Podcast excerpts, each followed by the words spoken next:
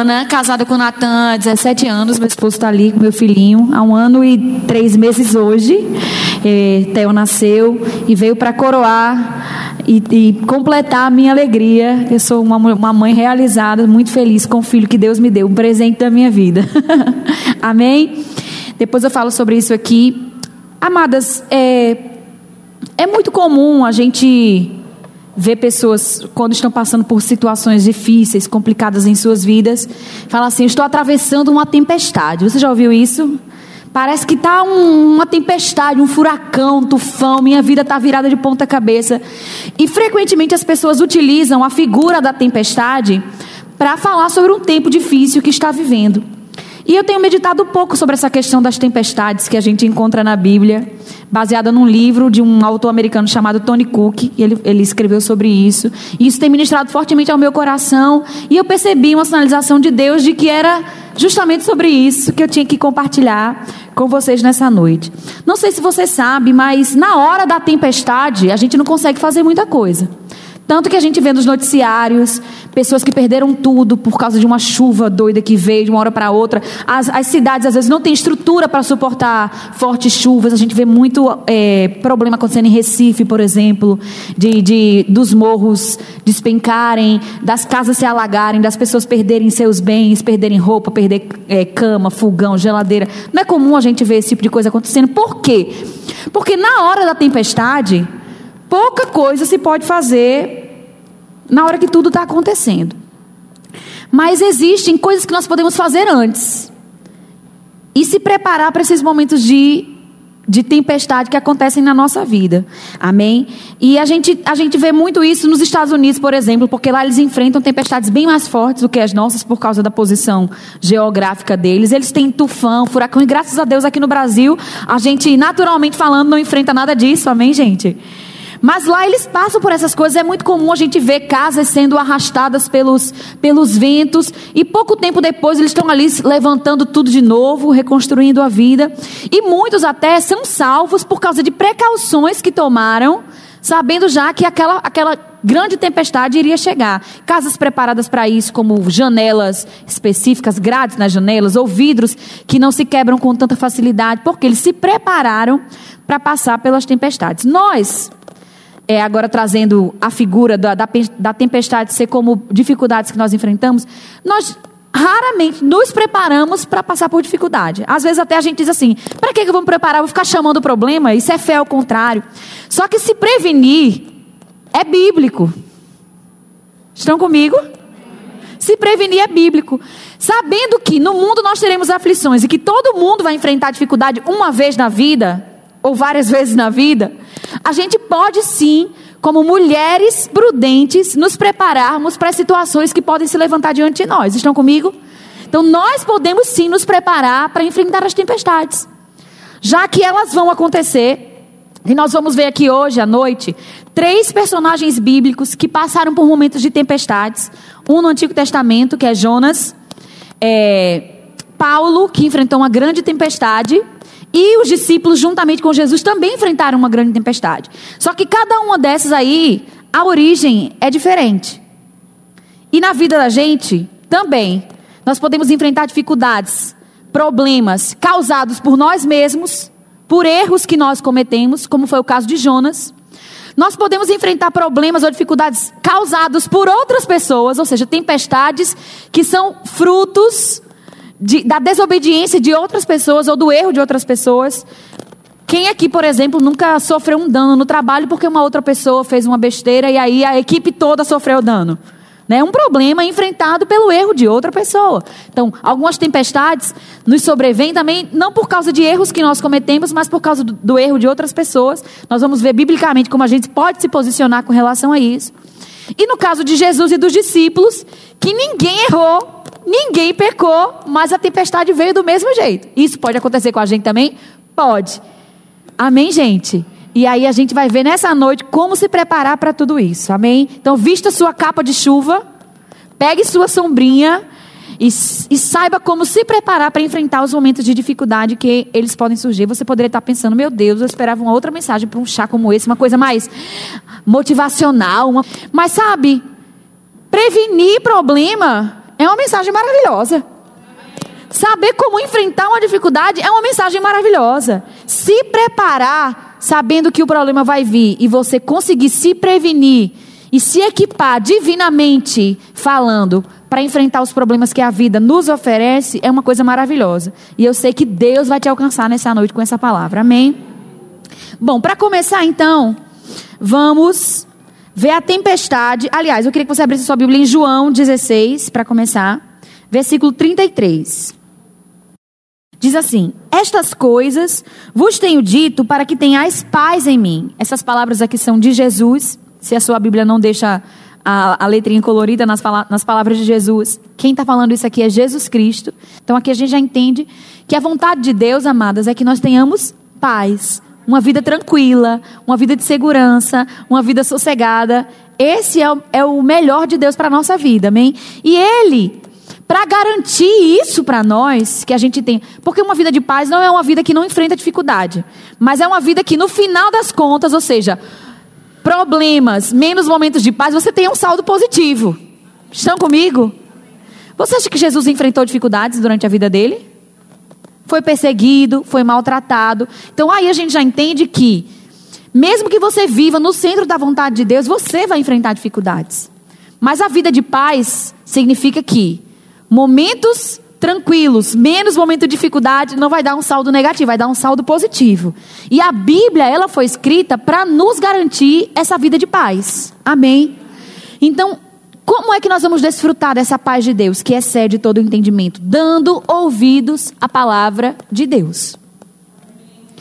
Ah, mas a minha vida está tão conturbada, eu acho que o meu saldo está saindo negativo, Ana, no final das contas. Então, das duas, uma. Ou o que Jesus disse, não dá paz coisíssima nenhuma, era mentira e ele nos enganou. Ou o que ele diz, nos dá paz, mas a gente não está dando ouvidos para o que ele falou. Qual alternativa você acha que é a verdadeira? Hein, gente? A segunda, né? Então vamos abrir os nossos ouvidos para a palavra, porque essa palavra aqui é garantia de que nós vamos ter uma vida de paz. Amém? Então essas coisas vos tenho dito para que tenhais paz em mim. Mas é tão curioso que no versículo que Jesus diz que a gente vai ter paz, ele diz: No mundo tereis aflições. Porque esse evangelho que nós cremos e pregamos, ela não, ele não é um mar de rosas, como algumas pessoas querem nos fazer acreditar. Amém? Não é um mundo de fantasia, um mundo utópico, onde você, se você está com Jesus, você não vai passar por problema nenhum. Não! O próprio versículo que nos diz que nós vamos ter paz, diz: olha, no mundo vocês vão ter aflições. Lá no Salmo é, 34, versículo 19, diz: Muitas são as aflições do justo. Aí a gente pensa: ah, não, se eu ando certinho, eu não vou ter problema. Não, é o justo que vai ter aflições. Muitas são as aflições dos justos. Mas o versículo é tão maravilhoso que termina dizendo: O Senhor de todas o livra. Sabe, a boa nova que eu tenho para você hoje à noite, minha linda, não é que você não vai passar por problema, você vai. Mas a boa nova que eu tenho para você é que o Senhor vai te dar livramento em todas elas. Isso aqui é para isso aqui que nós temos que atentar os nossos olhos e deixar cair dentro do nosso coração. O livramento de Deus é maior do que o problema que o mundo tem para causar. Independente do que a gente esteja enfrentando, independente da tempestade que se levante diante de nós, Deus vai nos socorrer. Amém? Então, é, Jesus nos garantiu: no mundo passais por aflições, mas tem de bom ânimo, porque eu venci o mundo. E do jeito que ele venceu, nós vamos vencer também. Amém? Na verdade, ele venceu para nos dar exemplo de como enfrentar as adversidades dessa vida com fé, coragem, ousadia, intrepidez e ver com os nossos olhos o, livra o livramento do Senhor se manifestando para nós. Amém? Então, bora voltar para os personagens. Três personagens bíblicos que passaram por grandes tempestades. Eu acho que nós aqui em Campina Grande, eu moro aqui já há 15 anos eu não lembro de ter visto uma grande tempestade. Já vi chuvas acontecendo, pessoas sofreram alguns danos por causa dessas chuvas, mas grande tempestade como essas aqui que a Bíblia relata, graças a Deus, a nossa cidade ainda e nem, não passou e nem vai passar em nome de Jesus. Amém? Mas então a gente nem tem assim na pele a, a, a como testemunhar o que é passar por uma grande tempestade. Mas a gente já viu em filmes, não é assim? Já viu na televisão, em documentários, pessoas que enfrentaram essas grandes tempestades. E são dessas grandes tempestades que nós vamos dar uma olhada hoje à noite. Então, o primeiro personagem que enfrentou essa grande tempestade foi Jonas. Quantos aqui não? Quem cresceu na igreja, pelo menos, com certeza no DI, uma vez na vida, já ouviu a história de Jonas, né? Jonas, ele era um profeta de Israel. E os profetas de Israel naquela época, eles tinham a incumbência de falar apenas para o povo de Israel. Né? Quando o povo se rebelava contra Deus, Deus levantava os seus profetas e eles ali tinham uma palavra de Deus para trazer quebrantamento e arrependimento no meio do povo de Israel. Só que Deus deu uma, uma missão um pouco diferente para Jonas. Disse assim: Olha, o pecado de Nínive tem chegado diante de mim e não tem me agradado. Então vai a Nínive, que é uma cidade que ficava à direita de Israel, e prega arrependimento para aquele povo. Eu queria que você abrisse a sua Bíblia lá. Jonas. Talvez você encontre uma nota de 50 reais perdida há um ano, aqui no livro de Jonas, que foi a última vez que você leu Jonas na sua vida. a irmã ali achou o óculos. Olha que bênção. É um livro bem pequenininho, né? De Jonas, são apenas é, quatro capítulos. E nesse livro relata justa, justamente essa história de fuga de Jonas. Não é uma, uma história muito bonita no começo, mas no final vai dar tudo certo. Amém? E aqui, no versículo 1, diz assim: Veio a palavra do Senhor a Jonas, filho de Amitai, dizendo: Dispõe-te, vai à grande cidade de Nínive e clama contra ela. Minha gente, a gente hoje mete o mal em Jonas, né? Dizendo, Jonas fugiu, Jonas desobedeceu. Mas você acha que chegar no meio de uma cidade grande, onde todo mundo está vivendo de forma errada, e você ficar falando, você está você tá pecando, você está vivendo uma vida errada, se arrependa. Você acha que é uma pregação fácil de se fazer? Então, Jonas ele fugiu, não foi meio que sem razão, né? Assim, Naturalmente falando, ele até tinha um motivo para, naturalmente falando, para fazer isso. Porque não era uma missão fácil. Não era uma tarefa simples. E aí Deus disse assim: Vai a Nínive, clama contra ela, porque a sua malícia subiu até mim. Jonas se dispôs, mas para fugir. Com essa ação de Jonas aqui, ele estava obedecendo ou desobedecendo a Deus? Desobedecendo. Ele se dispôs, está certo. Eu vou, mas eu vou é dar no pé. eu vou é fugir. E aí a Bíblia diz assim: mas para fugir da presença do Senhor, para Tarsis. E tendo descido a Jope, achou um navio que ia para Tarsis, pagou, pois, a sua passagem e embarcou nele para ir com eles para Tarsis, para longe da presença do Senhor. Olha aqui para mim. Vamos supor que eu sou Israel, ok? No, no mapa. Nínive fica aqui ao alcance da minha mão, do lado direito, se você for olhar no mapa. E Tarsis, que é a cidade para a qual Jonas fugiu, fica ali naquela porta. Longe e no sentido contrário do lugar que Deus havia mandado Jonas ir. Deus mandou Jonas ir para a direita, Nínive, bem pertinho aqui, ao alcance da mão dele, e Jonas fugiu para Tarsis. Nínive é hoje a área equivalente ao Iraque. Então, se você olhar, Israel e o Iraque ficam próximos. Não é aquela região ali que tem guerra, né? Eles são próximos, são vizinhos. E Tarsis, de acordo com os estudiosos, equivale à Espanha. Então, bem longe do lugar que Deus havia ordenado Jonas para ir pregar esse arrependimento. Ele foi para o sentido oposto. E quantas vezes na nossa vida, às vezes, a gente Infelizmente, não faz exatamente isso. Deus manda que a gente faça uma coisa e a gente faz exatamente o oposto. Então, essa mensagem de hoje é para trazer para você a consciência de que desobedecer a Deus não é um bom negócio. Amém? O, o abecedário do crente não é ABCD, é obedecer. Não é? Obedecer é muito importante e vai nos livrar de, de muitas coisas. Porque a tempestade que Jonas enfrentou, ele só enfrentou por causa dessa desobediência. Então, alguns problemas que nós enfrentamos na nossa vida são consequência de erros nossos. Amém? Então, se eu estou, Ana, agora, nesse momento, no meio de uma tempestade causada por um erro meu, o que, que eu posso fazer para sair dela? Tem solução para a minha vida? Graças a Deus, o nosso Deus é um Deus rico em misericórdia. E no meio do problema causado por nós mesmas, a misericórdia de Deus nos alcança e Deus nos livra. Graças a Deus por isso, amém? E foi exatamente o que aconteceu com Jonas. Jonas foi para o lado oposto. Quando chega aqui no versículo no versículo 10, então os homens ficaram possuídos de grande temor e lhe disseram: "O que é isso que fizeste?" Porque Jonas foi e declarou que tinha desobedecido a Deus e que achava que essa tempestade era fruto da sua desobediência. E aí diz assim: que é isso que fizeste? Pois sabiam os homens que ele fugia da presença do Senhor, porque lhe havia declarado. Então o próprio Jonas tinha dito que estava fugindo de Deus e que achava que aquela tempestade era por causa de algo errado que ele tinha feito. Versículo 11: Que te faremos para que o mar se acalme? Porque o mar se é tornado cada vez mais tempestuoso. Respondeu-lhes: Tomai-me e lançai-me ao mar, e o mar se aquietará porque eu sei que, por minha causa, vos sobreveio esta grande tempestade.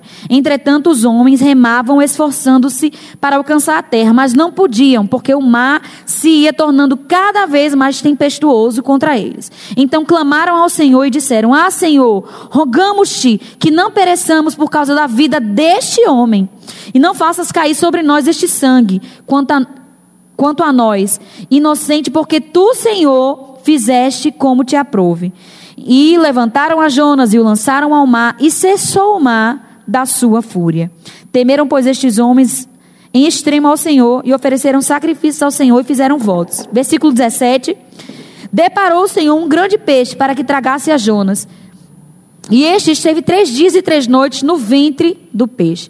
Então, o peixe, na verdade, foi a misericórdia de Deus engolindo Jonas. Literalmente. Foi a misericórdia de Deus alcançando Jonas. Então a gente viu o quê? Que quando Jonas foi jogado no mar, a tempestade cessou na mesma hora. Só que algo poderoso aconteceu dentro da barriga daquele peixe durante aqueles três dias que Jonas passou lá, que mudou o futuro de Jonas. E aí eu quero dizer para vocês que o arrependimento, ele não muda o nosso passado, mas muda o nosso futuro. Amém? Se você fez alguma coisa que foi ruim, contrário à vontade de Deus para a sua vida, você tem tempo ainda para se arrepender. Amém? Faz uma oração sincera, com um coração sincero e contrito. Deus ele não despreza. E foi exatamente isso que Jonas fez ali dentro da barriga do peixe. Porque o arrependimento não muda o passado. O erro de Jonas era irreparável. Foi cometido. Estava lá, já tinha sido feito e acabou-se. Mas o futuro ainda poderia ser mudado. Porque no livro da nossa vida, por mais que as páginas do nosso passado, que já estão escritas, estejam rasgadas, amassadas, sujas, o nosso futuro está intacto. Pronto para ser escrito. Amém? Então, a partir de hoje você pode decidir escrever uma nova história juntamente com Deus, cumprindo a vontade de Deus para a sua vida. Amém, gente?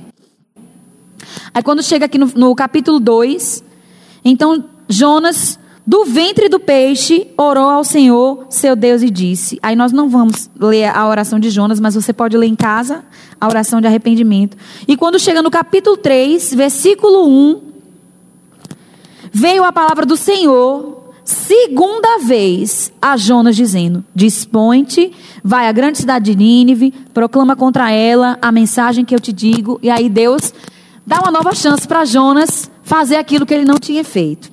Então, só para a gente fechar essa primeira tempestade aqui. Ela veio por causa de uma desobediência de Jonas. Essa foi a origem da tempestade. Mas no momento em que ele se arrependeu, ele se voltou para Deus, a tempestade cessou e ele teve uma nova chance de cumprir a vontade do Senhor para a vida dele. Amém? Então, se você nessa noite está enfrentando uma tempestade por conta de um erro que você cometeu, está aqui o que você precisa fazer para mudar a sua história. Amém? Se arrepende e escreve uma nova história com Deus e tudo vai ser diferente. Amém, gente? Ok, vamos para a segunda tempestade então. Atos capítulo 27. E esse capítulo inteiro de Atos 27 foi dedicado a falar dessa tempestade que Paulo enfrentou. Não sei se você já está familiarizada com esse texto. Paulo, ele era prisioneiro. Deixar porque está tudo presinho aqui atrás, né? Vocês se incomodam, gente, de eu falar com esse e esse ao mesmo tempo? é, Paulo, ele havia sido preso em Jerusalém. Deus havia dito para ele que ele. Tá.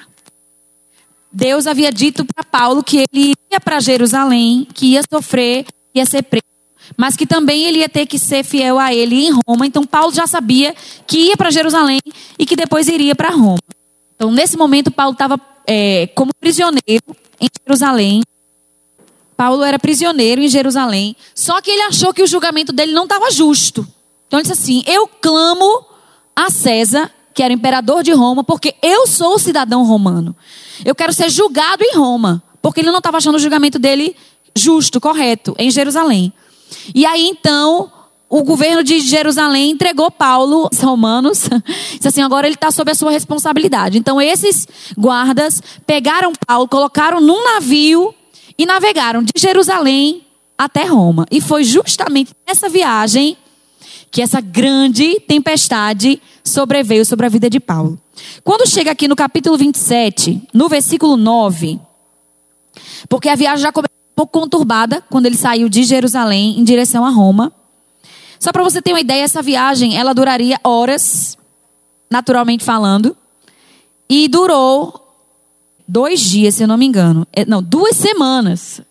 Duas semanas. Era para durar quatro horas e por causa dessa tempestade, do fuar tão grande que aconteceu nessa viagem, durou duas semanas, ok?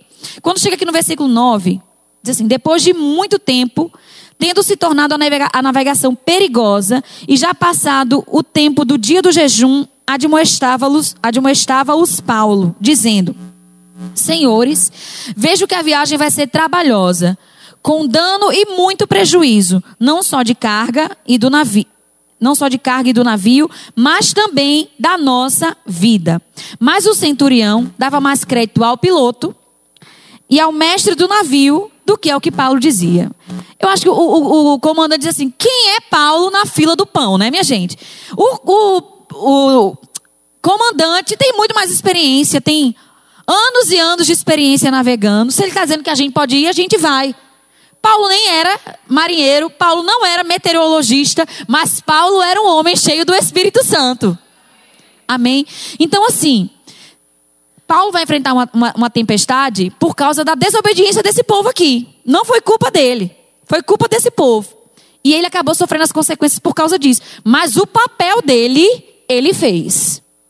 Guiado pelo Espírito, ele advertiu: olha, é melhor a gente não ir, para que a gente não sofra nenhum dano. Então, na nossa vida, amada, a gente tem que fazer a nossa parte. Amém? Eu sei que você é uma mulher cheia do Espírito Santo. Eu sei que você é uma mulher sensível à voz do Espírito Santo. E Deus com certeza vai querer te livrar de entrar em algumas tempestades por causa do erro de outras pessoas, sinalizando esse erro dentro do seu coração e você tendo a oportunidade de falar. Dentro do nosso casamento, por exemplo. Quantas tempestades a gente não pode evitar de entrar dentro do nosso casamento sendo sensível à voz do Espírito Santo e dizendo: marido, não compra esse negócio não, não compra esse carro não, esse carro é um carro velho, homem, né? A mulher não tem esse poder, essa sabedoria de aconselhar o marido dentro de casa? Amém?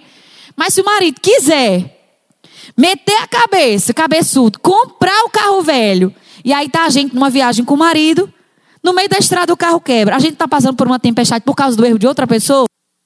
É, não é? É. Concordam comigo? Sim. Se o marido tivesse ouvido a mulher que falou, não vamos comprar, não teria evitado essa tempestade?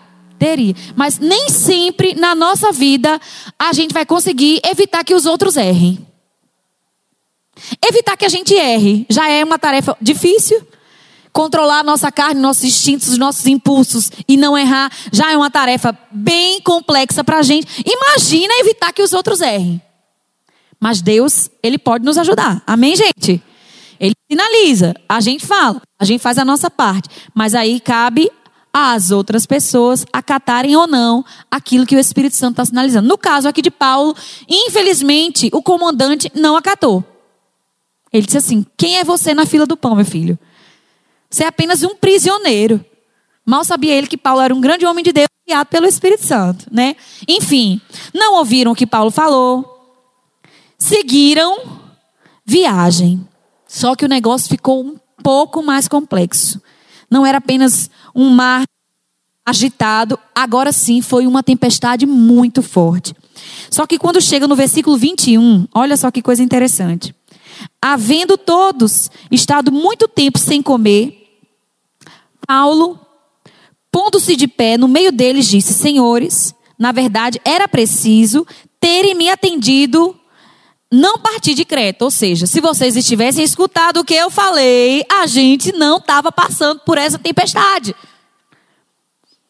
Para evitar este dano e perda. Mas, já agora, vos aconselho bom ânimo, porque nenhuma vida se perderá de entre vós, mas somente o navio. Porque esta noite, um anjo de Deus, de quem, do Deus a quem eu sirvo, esteve comigo, dizendo: Paulo, não temas, é preciso que compareças perante César, e eis que Deus, por sua graça, te deu todos quantos navegam contigo. Portanto, senhores, tem de bom ânimo, pois eu confio em Deus que sucederá que sucederá do modo pelo que me foi dito, porque é necessário que vamos dar a uma ilha. Aí vamos aqui no versículo 39, mas deixa eu fazer um comentário. Então Paulo diz assim: olha, minha gente, eu sei que o negócio está difícil, eu sei que está complicado, eu sei que a tempestade está grande, mas Deus já me falou que ninguém vai morrer. Vamos perder o navio, vamos perder as cargas, mas ninguém vai morrer. Aí, se você continua lendo a história, a instrução foi que quem sabia nadar pulasse no porque eles avistaram uma ilha de dentro do navio. Então, quem sabia nadar foi nadando para essa ilha. E quem não sabia foi amarrado em, em pedaço de madeira, em boia, no que dava. Mas, no final das contas, aconteceu como Deus tinha dito: ninguém morreu. Amém?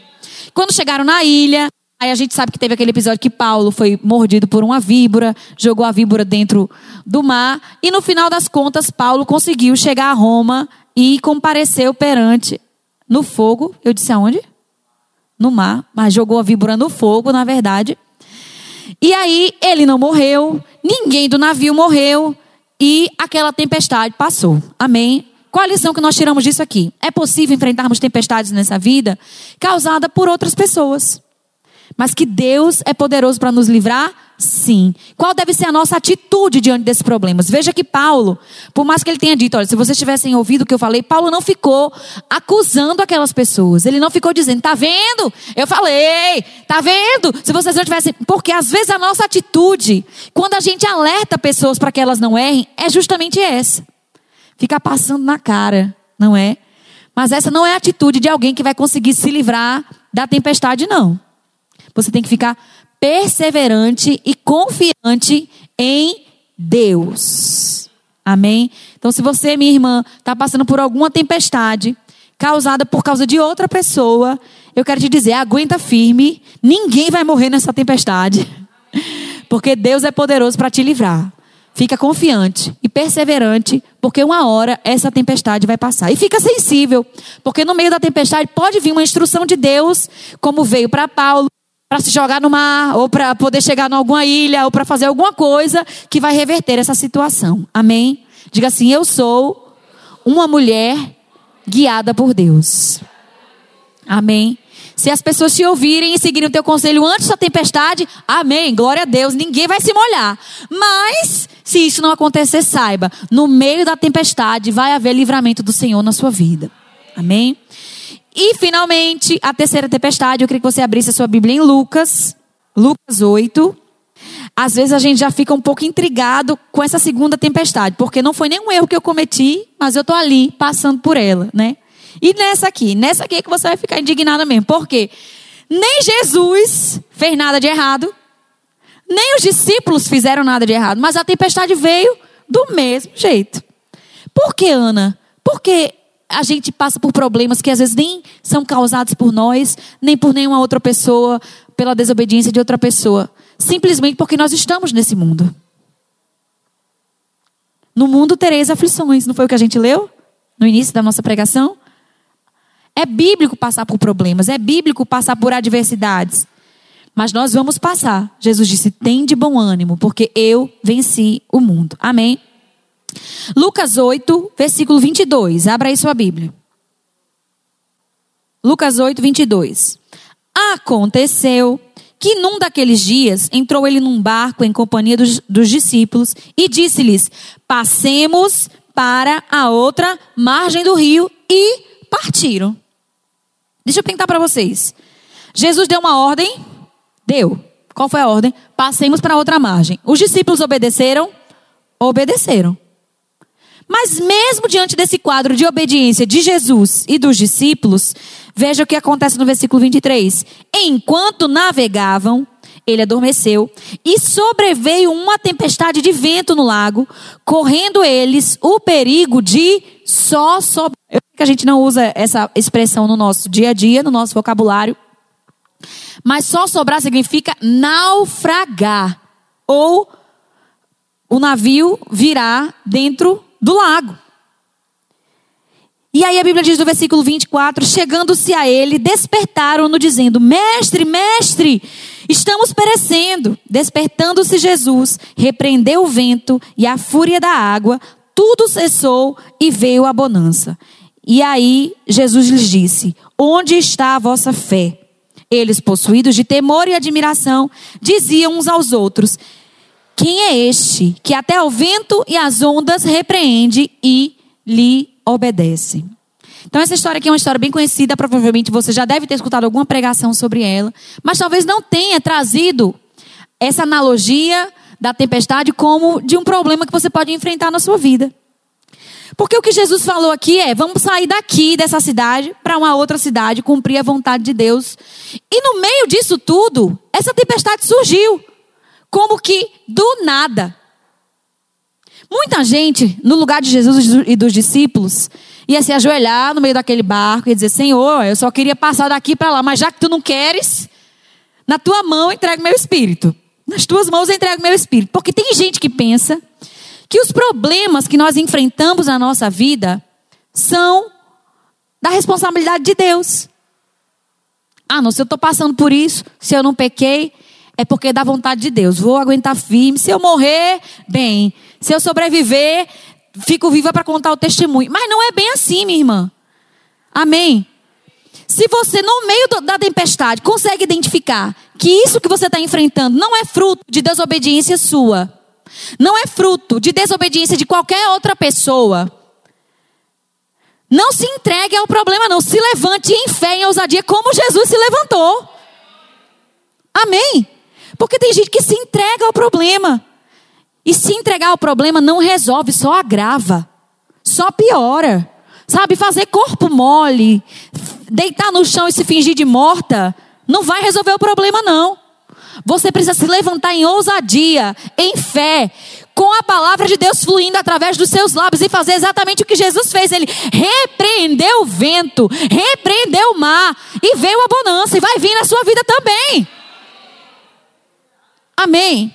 Eu achei interessante trazer essa abordagem da tempestade como consequência de um erro cometido pela pessoa, da tempestade como consequência de um erro cometido por outra pessoa e da tempestade proveniente de erro de ninguém, para que você consiga identificar isso na sua própria vida. Amém? De onde está vindo essa tempestade? De onde vem esse problema? E aí, depois que você identifica se foi um erro seu, se arrepende. Confessa, deixa, e Deus vai te dar a misericórdia. Porque Deus, Ele perdoa os nossos pecados. Amém? Foi proveniente, proveniente de uma outra pessoa? Você não vai morrer nessa tempestade. Amém? Aguenta firme, fica crendo em Deus que ela vai passar, como passou para Paulo.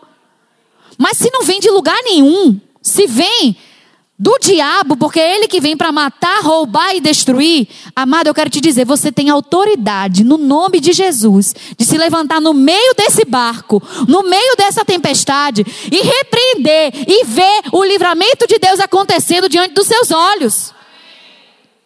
O que precisa é existir uma mulher ousada e intrépida que eu sei que já existe aí dentro de você. Porque Deus não te fez um, um, um mansinha, não. Deus te vê ousada como uma leoa. Porque o justo é ousado como um leão. Claro que existem momentos para sermos mansos como pombas. Amém? Mas existem momentos para sermos prudentes como serpentes. Temos que andar nesse equilíbrio. Às vezes as pessoas, quando é para ser mansa, é braba. Quando é para ser braba, é mansa.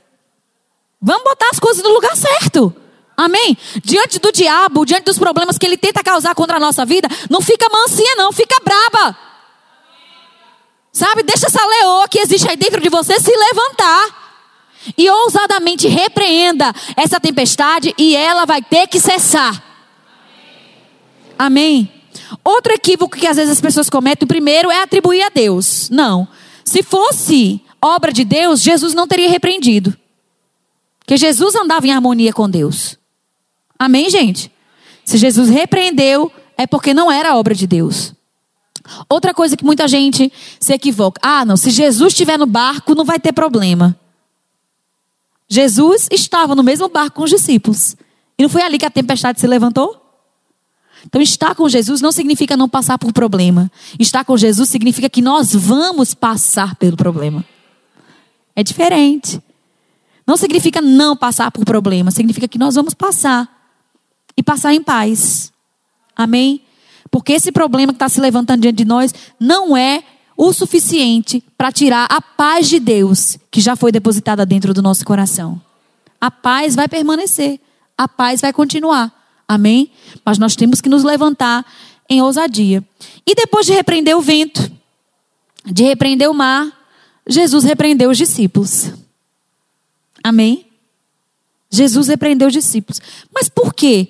Se eles clamaram por Jesus, não foi o certo a se fazer, não, Ana? Às vezes a gente pensa na nossa vida que o certo é, tá no meio do problema, ficar clamando a Deus. Não. Tá no meio do problema, Declare a palavra com ousadia. Se você clamar, claro que Deus vai te socorrer. Vai, como Jesus socorreu os discípulos.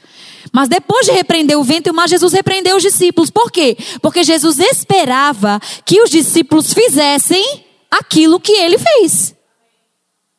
Amém? Você já tem um nome que é sobre todo nome. Você já tem a autoridade desse nome disponível para você. Agora você tem que se levantar e usar a autoridade que você já tem. Amém? Então Jesus foi lá, repreendeu os discípulos, por quê? Eles não tiveram essa mesma postura e atitude de fé que Jesus teve. Quando, quando você olha essa mesma passagem no livro de Marcos, Jesus usa a seguinte expressão: Por que sois assim tímidos? Por que sois assim tímidos? Tem muita gente que se esconde atrás da timidez para viver uma vida aquém da vontade do Senhor. Uma vida distante daquilo que Deus idealizou para você. Não se esconda. Eu não estou dizendo que, que não, não existam pessoas que são um pouco mais calmas, tranquilas, recatadas do que outras. Mas não deixe essa sua timidez te paralisar. Amém?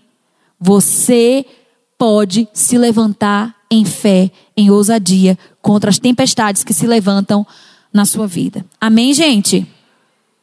O interessante aqui é que Jesus, versículos anteriores, ele tinha deixado uma multidão de lado para entrar nesse barco e atravessar para outra margem. Se você olhar na continuidade do texto, Jesus foi alcançar uma pessoa que estava do outro lado da margem esperando por ele, que era um endemoniado. Endemoniado ga... Gerazeno, não é o Gadareno, Gerazeno. E quando Jesus foi expulsar esse demônio, tinha uma legião, não era um demônio só, era uma legião de demônios dentro daquele, daquele homem pobre, coitado, que vinha sofrendo, atormentado por Satanás. Então Jesus ele foi capaz de deixar uma multidão de lado, enfrentar uma tempestade para socorrer uma pessoa que estava precisando dele. Amém. Ele nunca nos deixa só. E é claro que Satanás ele não ia ficar de braços cruzados vendo Jesus se preparar para libertar uma pessoa que era possessa por uma legião de demônios. Estão comigo? Então, quando a gente se levanta para fazer a vontade de Deus, amadas, com certeza tempestades vão se levantar. Mas a gente não pode é, é, desanimar. A gente não pode desistir. A gente não pode parar. Com chuva ou sem chuva, como dizia Gilson Lima, pode chover canivete que o guarda-chuva é de aço. Amém? Maior é aquele que está em nós do que aquele que está no mundo. Então, se Satanás levanta uma tempestade, menino, o trovão que vai sair da minha boca, confessando a palavra, vai ser maior do que a tempestade que ele levanta. Que no final das contas, essa tempestade de Satanás vai ser como gotas dentro de um balde. Fácil de passar e de vencer, porque o maior habita em nós. Amém? Então, existem vários tipos de tempestades. O meu tempo está se esgotando aqui para a ministração da palavra, porque nós temos uma programação linda essa noite. Amém? Mas eu espero muito que essa palavra tenha chegado ao seu coração e tenha te motivado a viver uma vida de fé e confiança em Deus. Amém? Que independente dos problemas que a vida tem para oferecer, porque dessa vida, amada, a gente não pode esperar muita coisa, não. Da vida, dessa terra que nós estamos vivendo, a gente não tem que esperar muita coisa boa, não. Mas de Deus, sim. Amém? Porque toda boa dádiva, todo dom perfeito, vem do alto, vem de Deus para nossa vida. Mas dessa vida aqui, a gente não tem muita coisa que esperar, não. As coisas estão ficando cada vez piores. E eu quero te dizer, vai piorar ainda mais. Sabia disso? Falta pouquíssimo tempo para que o, o anticristo se manifeste, para que Jesus volte para buscar a sua igreja. E a tendência do mundo não é melhorar, não, é piorar. Mas nós temos uma palavra de esperança no nosso coração. Amém? Os planos de Deus para a nossa vida não serão frustrados. E os pensamentos de Deus são de paz e não de mal, para nos dar um futuro e uma esperança. Amém? Independente de, de que o mundo vá de mal a pior, a nossa vida não vai acompanhar esse fluxo. Porque no meio das tempestades, Deus vai nos guardar, Deus vai nos livrar e a gente vai viver uma vida poderosa em Deus aqui nessa terra, com fé, confiança e ousadia naquilo que ele já falou. Amém?